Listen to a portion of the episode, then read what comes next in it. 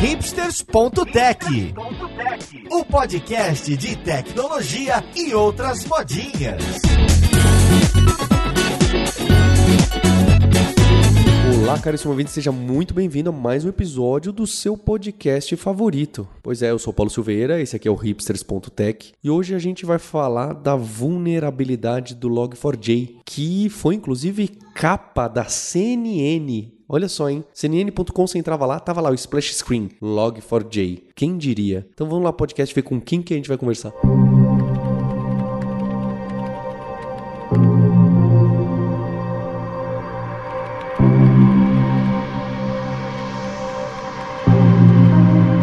Esse podcast Ed Rock aqui, a gente pegar o turbilhão, eu tô trazendo o Carlos Eduardo Miller, vulgo Cadu, que é tech lead na Lura. Tudo bem com você, Cadu? Tudo sim, Paulo. Tirando a correria para dar uns updates aí em alguns sistemas, tá de boa. Pois é, a gente que usa Java de cima embaixo, ou disfarçado, ou um terceiro, ou algum provedor que usa o Java, não é? E junto com ele tô com o André Breves, que é conhecido podcast, especialista em aplicações cloud. Como você tá, Breves? Tudo bom? Tudo bom, mas também na correria aqui, para fazer patch no que ainda precisa. Pois é, acho que todo mundo agora com as coisas atualizadas, a gente está tentando refletir né, e pensar em, em modos. Então, para quem está caindo de paraquedas, vale até. Olha aí, produção, vale aquela abertura. Sabe aquela abertura do plantão da Globo?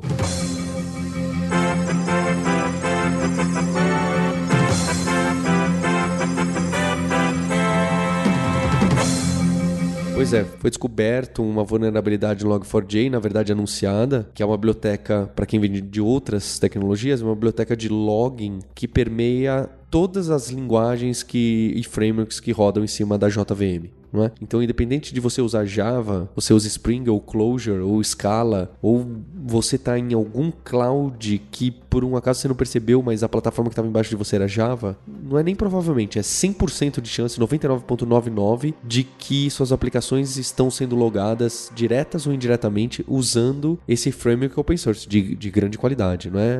Antigo e que a gente sempre usou há décadas, há décadas. E foi descoberta uma vulnerabilidade muito grande e trivial de ser explorada, o que é algo muito chocante, não é? Deixa a gente preocupado. E eu já queria deixar, não é? De recado que, bem, quem ouve o Hipsters, quem conhece a gente, o nosso trabalho, sabe que somos apoiadores e sabemos que por ser open source a gente teve essa oportunidade de corrigir rapidamente isso, avisar todo mundo, gerir dependências e até trocar essas dependências de maneira automatizada, não é? Se não fosse open source, todo mundo estaria no escuro, como fica no escuro de muitos bugs, de muitos problemas e muito exploits e que as pessoas tentam resolver na surdina e que continuam aí abertas até hoje. Então dou parabéns à comunidade pela rápida movimentação e até de desdobramentos e uma pessoa querendo ajudar a outra. Então, e, mas é, isso começa a levar questionamento. Né? Então, an antes de eu falar, porque tem sanitização, tem injection, tem é tão é tão curioso, né? O, o, os buracos que apareceram aí que eu queria que vocês explicassem. Acho que até eu tô comovido. Então, André, Cadu, se vocês puderem explicar o que, que era um modo de ataque,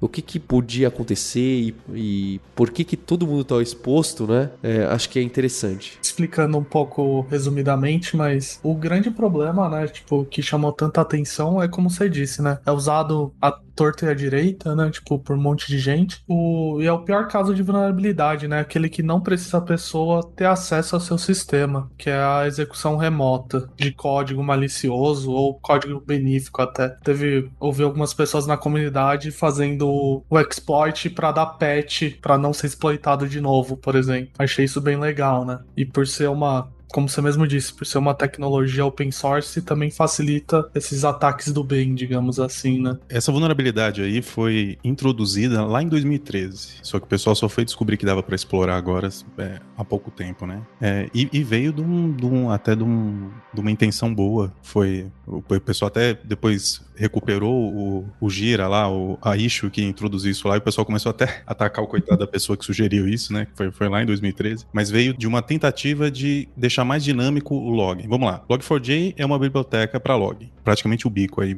Muitos projetos Java acabam, usam ela. Log é aquela coisa quando você vai precisar fazer um debug depois, acontece alguma coisa. Normalmente, eu lembro até o Paulo no, no começo do, desse século falava muito de o log é seu amigo.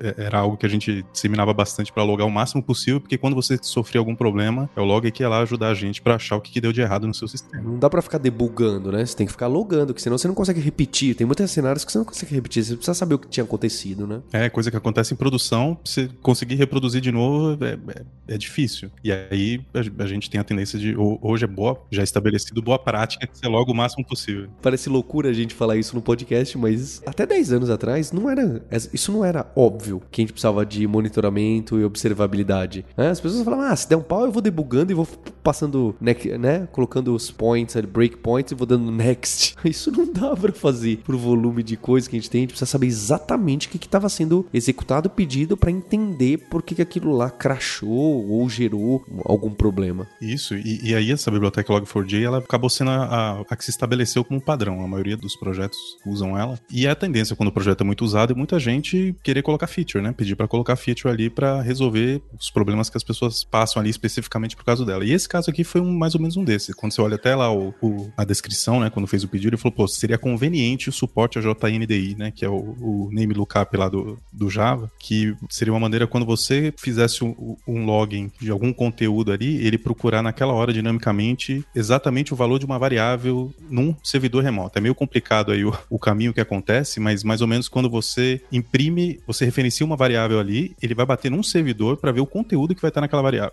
meio por alto, seria mais ou menos isso. E aí o pessoal descobriu que usando esse recurso aí, se você apontasse para um servidor de LDAP, né, é, seria possível ele, ao invés dele é, imprimir o conteúdo de uma variável, ele na verdade baixaria um código Java compilado e executaria esse código. Então, quando o pessoal fala de RCL, né, Remote Code Execution, né, Remote Code Execution, que o Carlos falou, o Cadu falou, é, é justamente nesse ponto. É, é, quem explora essa vulnerabilidade consegue executar um código dele no servidor, é, no servidor que está vulnerável. O interessante é que, pensa só, todas as aplicações nossas, sei lá, uma tela de login. E a tela de login é aquela que a gente faz log.info, não é? log.debug. O Cadu está logando na aplicação tal. log.debug. O Paulo Silveira está fazendo tal coisa, né? Só que esse Paulo Silveira, esse Cadu, normalmente é uma, uma, uma variável certo? É uma variável que a gente concatenou ali na string. Só que como o log4j e outros logs permitem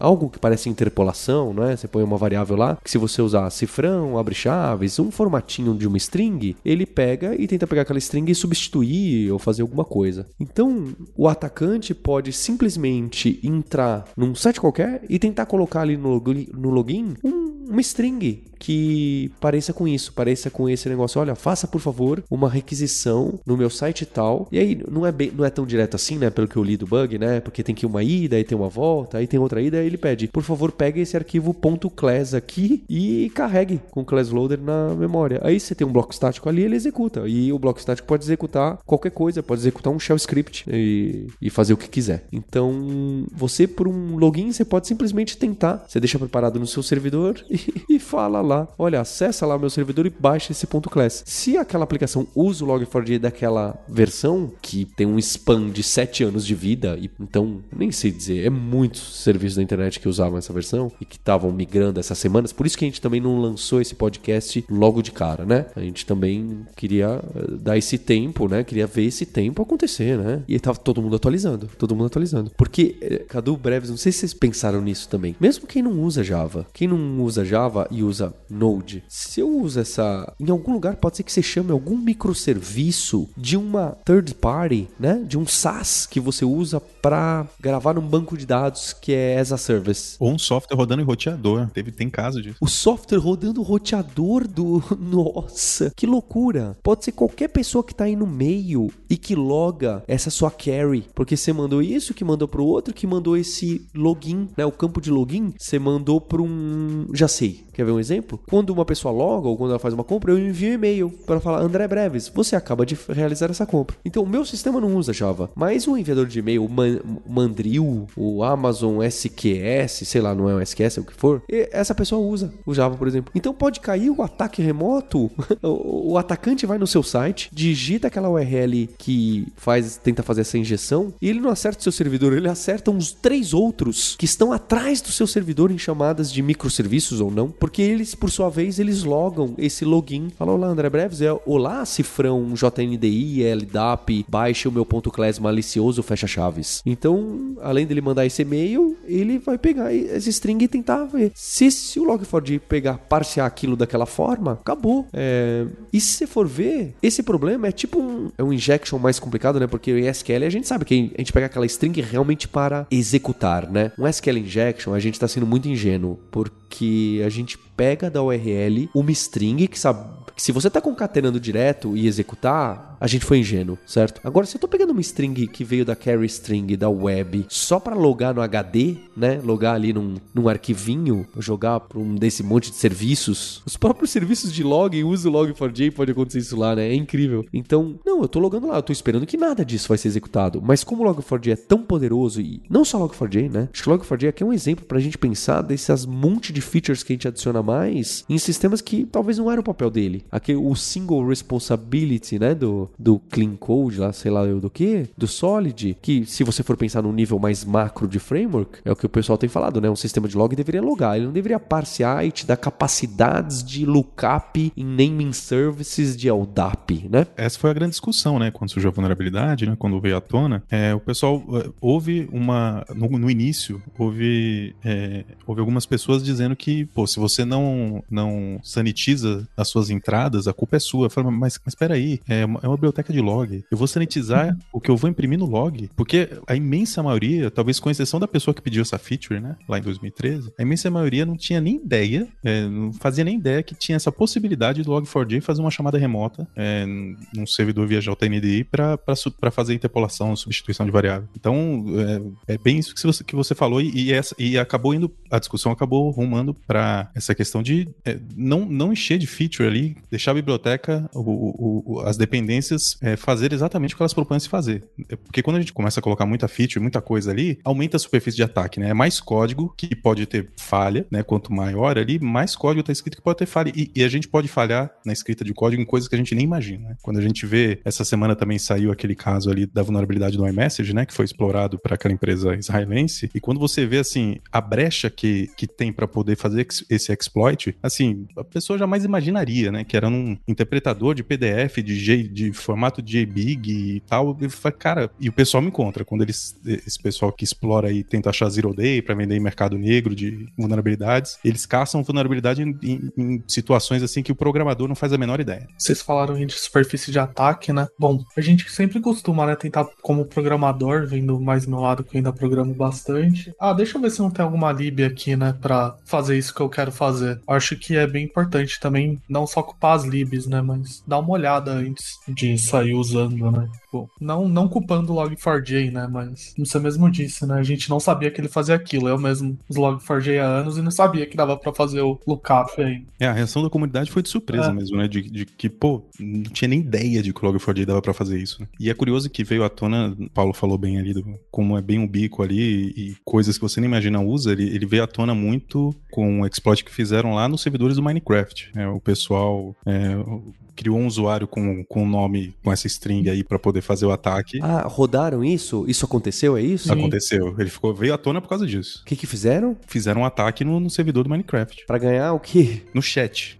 Você, pra você ver. No, Jogaram no chat a string. Isso. O resultado, não, derrubou o servidor, deletou coisa. É, derrubou o servidor, pegaram credenciais, foi. É porque não tem só o remote code execution, tá? Não, não tem só a questão do. Esse é um primeiro nível de ataque, o mais sofisticado ali, mas tem outras maneiras que o pessoal consegue fazer, aproveitar essa vulnerabilidade, por exemplo, para pegar credenciais, né? Se, se consegue vazar algumas informações que estão ali dentro do servidor, né? Dependendo de como você construir, é, mesmo sem precisar estar tá rodando o código de forma remota ali. Você consegue, por exemplo, numa query DNS, por exemplo, batendo num, num até num servidor, num, num, subdomínio que não existe, você põe lá o nome do servidor, o conteúdo de uma variável de ambiente, por exemplo, onde está a senha do, sei lá, da sua cloud. Tem várias maneiras de explorar isso aí. Inclusive, teve a primeira versão, né, que tentando corrigir, que foi as 2.15, e o pessoal viu que ainda tinha alguns corner cases ali que ainda dava para aproveitar, dava para explorar a vulnerabilidade aí lançaram alguns dias depois a 2.16. Né? É, imagina os sistemas de mensageria que rodam Java que são muitos, é, servidores de infraestrutura. Você manda uma mensagem para ele despachar, tá ali. Se aquilo é o, o, o, subject, o topic da queue, ele vai logar em algum lugar. E é um log4j se for Java, né? E que muitos casos é. é. Então vai cair lá no outro serviço. Você vai roubar as credenciais de alguém que você nem sabia que era. É, é um ataque. É sinistro, né? Como eu mandei para alguém e falei: olha, foi capa da CNN, quando eu, né? Quem, quem tá muito ativo nisso viu, né? Isso começou a aparecer forte e ficou mais forte ainda. Né? Apareceu em tudo, em tudo que é lugar, é? em tudo que é lugar. Apareceu para leigo na CNN, né? Eu falei, gente, é porque realmente é só você digitar em qualquer lugar a URL.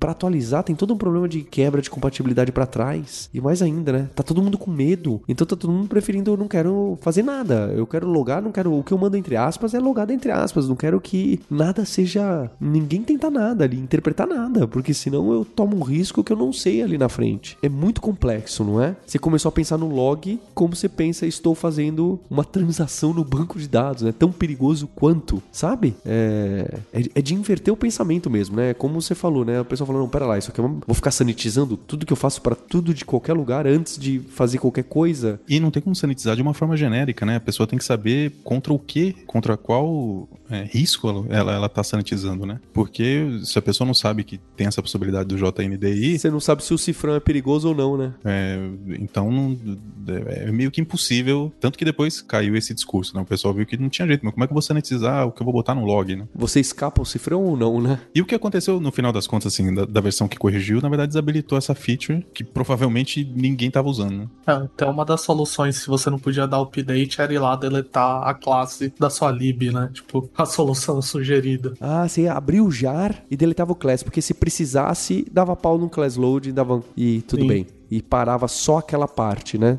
É, parava só aquela chamada, é isso? Isso, que aí ele não conseguia fazer essa tradução, né? Da string para o endereço, fazer a chamada. Genial, genial. Abrir um ponto jar, ó, já que você não pode atualizar. Porque é, é fogo, né? O pessoal fala, pô, é só atualizar um jar, né? Troca lá no, Maven lá e. Gente, para colocar em. É, por mais que tenha, tem, tem sistemas críticos aí que mudança, você tem que conversar, pensar, testar, retestar e ver se quebra, não quebra. Não dá, né? Aí começaram a aparecer soluções alternativas é, de tudo que é canto, até filtrar no servidor HTTP, sabe? para ver se ninguém tá mandando. Eu vi cada loucura de pessoal desesperado é, tentando sanitizar em qualquer canto, sabe? Bloquear em qualquer lado, porque não sabe de onde pode estar tá vindo, não sabe se tem Log4j ou não, né? Não sabe onde está, porque é uma ferramenta que está tanto lugar, é como interpretador JavaScript, certo? Esse é outro ponto de ataque de muito lugar. Interpretador JavaScript, interpretador PDF, é, é coisas que estão em muito lugar e que são complexos, difícil de você pensar em todas as capacidades de exploração. Você não sabe onde pode estar, então fica difícil de enxergar onde que pode alguma coisa acontecer, né? É fascinante, certo? E eu achei, eu, eu chamei vocês dois aqui que trabalham com sistemas Java grandes também. Eu falei, não vou chamar ninguém de de segurança, hacker, etc. Porque eu quero justo passar a sensação nossa de dev desesperado e encantado, né? Porque que para quem é hacker e para quem trabalha em Blue Team e etc, acho que enxergar essas coisas você fala, ah, é mais um, todo ano tem um grande desse, né? Mas quando a coisa chega muito próximo da gente e, e de quem tá no Java, JVM e etc, ganha uma dimensão, certo? Parece que estão conversando com a gente, né? Estão ameaçando a gente. É, é curioso, né? Que é um ataque tão. É uma possibilidade possibilidade do ataque, não é? A possibilidade do ataque. E tem, e tem se estabelecendo como tem se estabelecido como boa prática, né? É, nessa visão de DevSecOps, é, o pessoal fala muito, né? O famoso shift left, que é a, segurança, a preocupação com segurança cada vez mais cedo nessa esteira ali de entrega, né? Então o desenvolvedor ele tem que ter um mínimo de repertório ali para conseguir pelo menos se desvencilhar ali das coisas mais que tá na mão dele também resolver, resolver né? É, querendo ou não, quando vai fazer o patch ali, a gente consegue colocar algumas coisas na frente tentando sanitizar string strings tal, que tem sua efetividade também também, né, para mitigar um pouco. Ainda mais em, em, quando tem esses, essas vulnerabilidades aí que são fáceis de explorar, acaba acontecendo que o pessoal chama lá do, dos script kids, né, que é o pessoal que não tem conhecimento de vulnerabilidade, mas consegue pegar um programinha que está ali disponível facinho para tentar fazer o ataque. Então, para esses casos que a, a grande maioria que, dos ataques que vem é nesse sentido, né, essas ferramentas ali barrando algumas strings conhecidas, tal, ela tem sua efetividade. Ela só já, já, já não tem tanto para aquele pessoal que já é o, o, o black hat ali que já provavelmente ganha vida com isso. Esses aí já as vulnerabilidades que eles exploram, normalmente eles até não, não divulgam tanto, né? Aí você tem que atuar mesmo na correção definitiva e acaba, nesse caso aqui, não tem jeito, passa pelo desenvolvedor, né? É, e tem que ter uma preocupação uh, nos dias de hoje ali, com estabelecimento de open source ali para quase tudo que a gente faz, né? Querendo ou não, open source trouxe a internet onde está hoje, é, possibilitou todas essas empresas grandes que estão aí, né? É, mas é algo que a gente precisa aprender a trabalhar bem com essa facilidade que a gente tem, né? Então ali, é, algumas boas práticas, como análise dos componentes, né? Fazer um SCA ali, acompanhar as vulnerabilidades que podem ter nas suas dependências, né? Tem um monte de ferramenta open source que dá para fazer isso. Você consegue pegar ali do seu projeto todas as suas dependências e ver se tem algum CVE, né? Se tem algum registro de vulnerabilidade lá na base lá do NIST, é, envolvendo aquele componente. Então, hoje o dev não tem como não se preocupar com esse tipo de coisa. Ele tem que aprender algumas ferramentas, algumas práticas para diminuir a chance de, de se ver numa situação dessa. E no final, o prático mesmo desse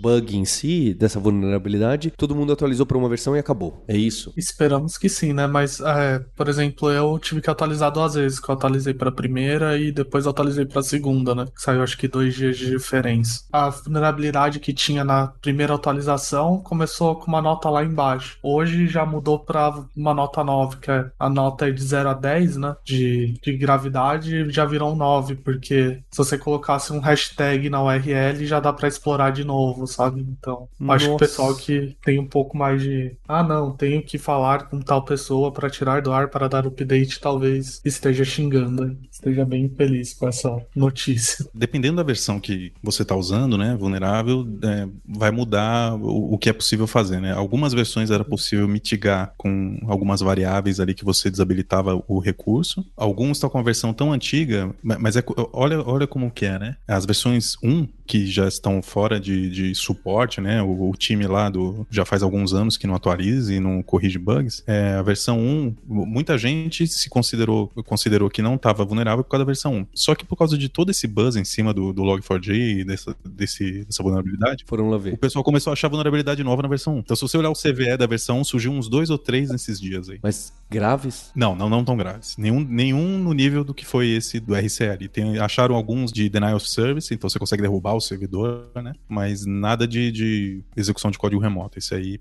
realmente foi, foi o maior. E aí, como o Cadu falou, né? O pessoal lançou a 2.15 e olha só, não, não dá para dizer que open source não lida bem com essa questão de vulnerabilidade. A gente vê, às vezes, pessoal que acha esses bug bounties e tal, que acha vulnerabilidades em softwares de empresas grandes, né? Você vê, às vezes, o pessoal fazendo o disclosure, né? Abrindo para pro, deixando público aquela vulnerabilidade porque eles já avisaram alguma dessas empresas há meses e eles não fizeram nada. E aí, uma hora ele fala, pô, já faz seis meses que eu avisei vocês, vocês não corrigiram, então eu vou deixar público. Aí que, às vezes, a, a empresa se mexe, né? Mas nesse caso, no dia que descobriram, já, já tinha uma correção. E no dia que acharam a vulnerabilidade seguinte, já tinha outra correção. Então, assim, o tempo de resposta de open source é muito mais rápido do que muito software pago. Né? É simplesmente incrível um exploit que basicamente trivial de você executar, estava dormente durante, se é de 2013, durante, sei lá, 8, 9 anos. Tá ali, ó. Qualquer um pode acessar o sistema de qualquer pessoa a qualquer hora. Durante 9 anos. Alguém poderia ter feito isso. Ninguém fez. Hoje, aí foram alguém lá no Minecraft, o cara descobriu, botou e falou: Ô pessoal, tô achando alguma coisa estranha. Foi ver no log, ó, jogaram essa string e caiu. Isso foi até só, ó. Jogaram essa string aqui no chat e caiu. O que, que é? Gente, é o log4j. Avisa lá, galera, dos committers.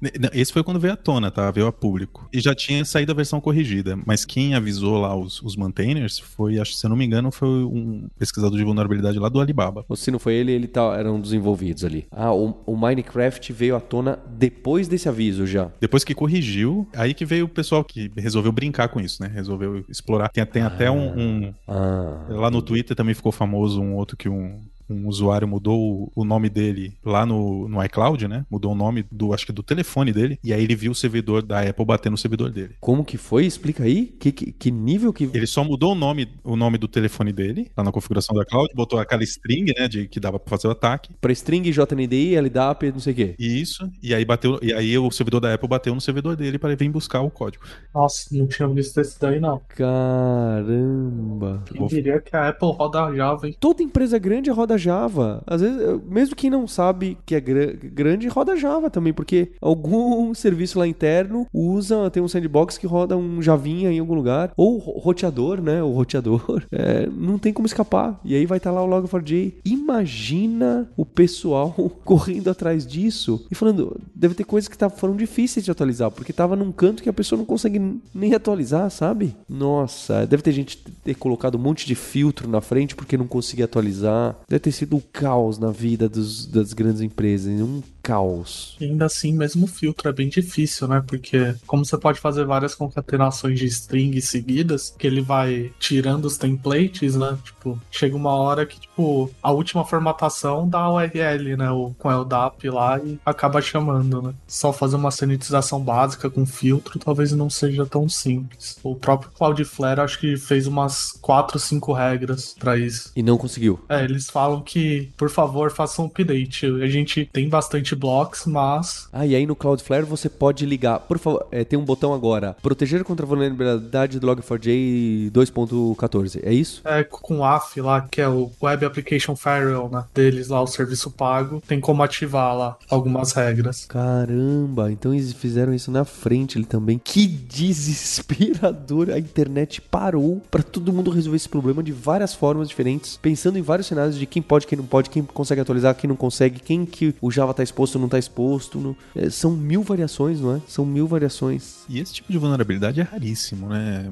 Acontece, sei lá, uma vez a cada dois, três anos, não é algo que. A gente já teve lá o Heartbleed lá do OpenSSL, né? Às vezes tem alguma. O pessoal chama de poisoning, né? De, de repositórios do NPM e tal. É, não é. Não acontece com muita frequência. E o pessoal até falou ali do Cloudflare, né? O pessoal até detectou que houve tentativas lá desde 1 de dezembro do pessoal tá vindo, sentindo no terreno aí do que dava pra fazer com essa vulnerabilidade. O pessoal achou lá nos logs a- a- as strings fazendo tentativa ali de, de, de ataque. Então, acho que talvez ali no, no- na Dark Web isso aí já tava circulando há algum tempinho já. O- houve uma matéria esses dias que acho que saiu dia 10, né? Se não me falha a memória, né? O, olha, atualizem seus logs 4Js. No dia 11 tinha 40 mil, mais ou menos, requests tentando fazer. Já no dia 13 já tinha 830 mil.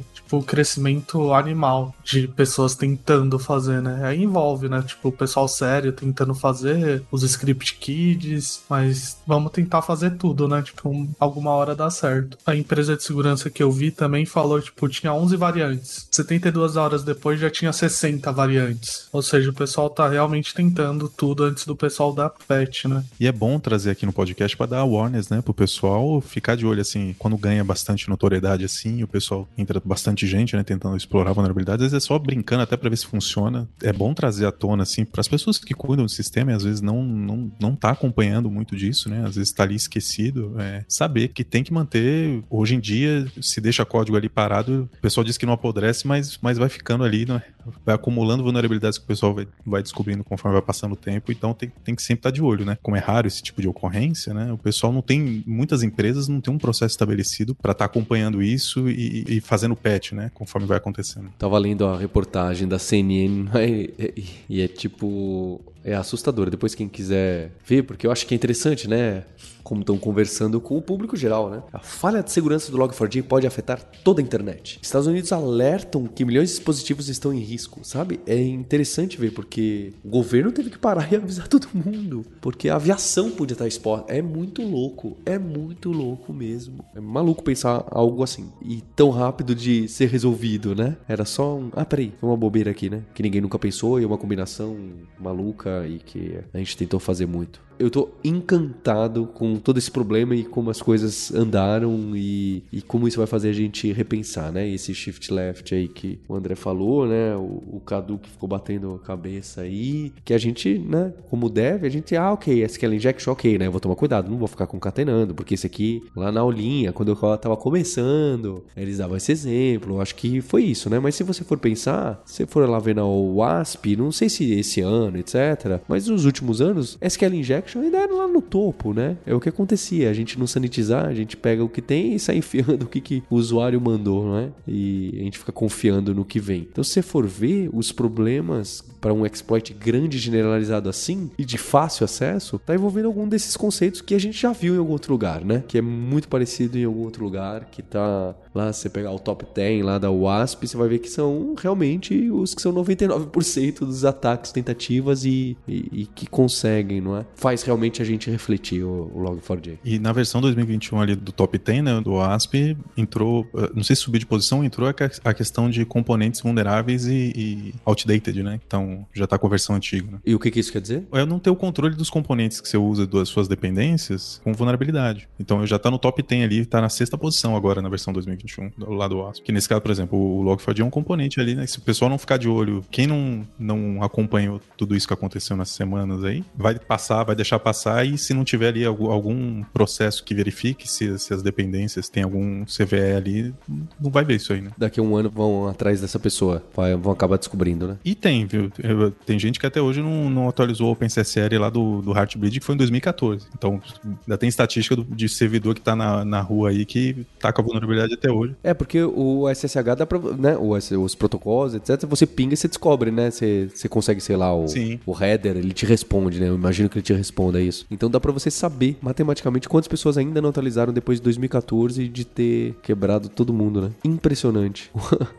é impressionante. Aproveitando também, né, falando de log, bibliotecas, é, ah, vamos atualizar, vamos, não vamos atualizar, né? Às vezes atualiza, sei lá, né? Tipo, você não consegue atualizar por algum motivo e tem algumas outras bibliotecas, né? Outra bem usada, que é que o Spring usa, né? Spring Framework, é o Logback. E eles mesmos corrigiram recentemente, logo após aí, né? O do Log4j, uma deles deixando também um pouco mais difícil esse GND Lookup aí uh, deles precisava de um pouco mais de coisa para acontecer, bem mais difícil, mas eles também atualizaram, ou seja, acender um alerta aí no pessoal que faz biblioteca de log, né? O que deve ter de black hat aí, o pessoal, os hackers, os caras funchando código de, de biblioteca de log para achar mais vulnerabilidade, porque era eh, talvez assim, o pessoal nem chegava muito como um vetor de ataque, né? É, e agora e agora é um possível vetor de ataque e ela está em todos os lugares. Então, em mais lugares do que banco de dados, certo? Certo. Ainda mais hoje em dia que é tudo mensageria, o banco de dados relacional, etc. Log tá em todos. O pessoal descobriu uma mina. E com potencial de toda entrada que o usuário coloca passar por aí, né? Então, assim, ensina sanitização. Então, assim, o vetor de ataque, é,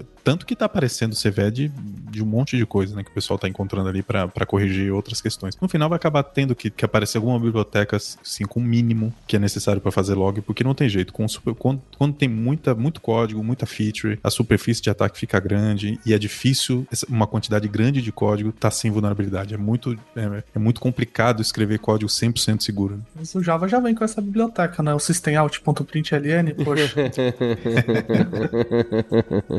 Bem, queria agradecer o Cadu e o Breves por esse podcast Emergência Plantão e dar parabéns para a comunidade open source, comunidade Java, de segurança, não é? Por terem todo mundo se ajudado, ajudado a gente. Agradecer você pela audiência desse ano. Próximo, nós temos um encontro na próxima terça-feira com um episódio muito especial, onde estarei só eu, hein? Fica a dica. Vou fazer um, um episódio novo que eu fiz no final do ano passado. Vou trazer aí umas reflexões. E um agradecimento também a você pela audiência aí de sempre. E até a terça que vem. E abraços. Tchau.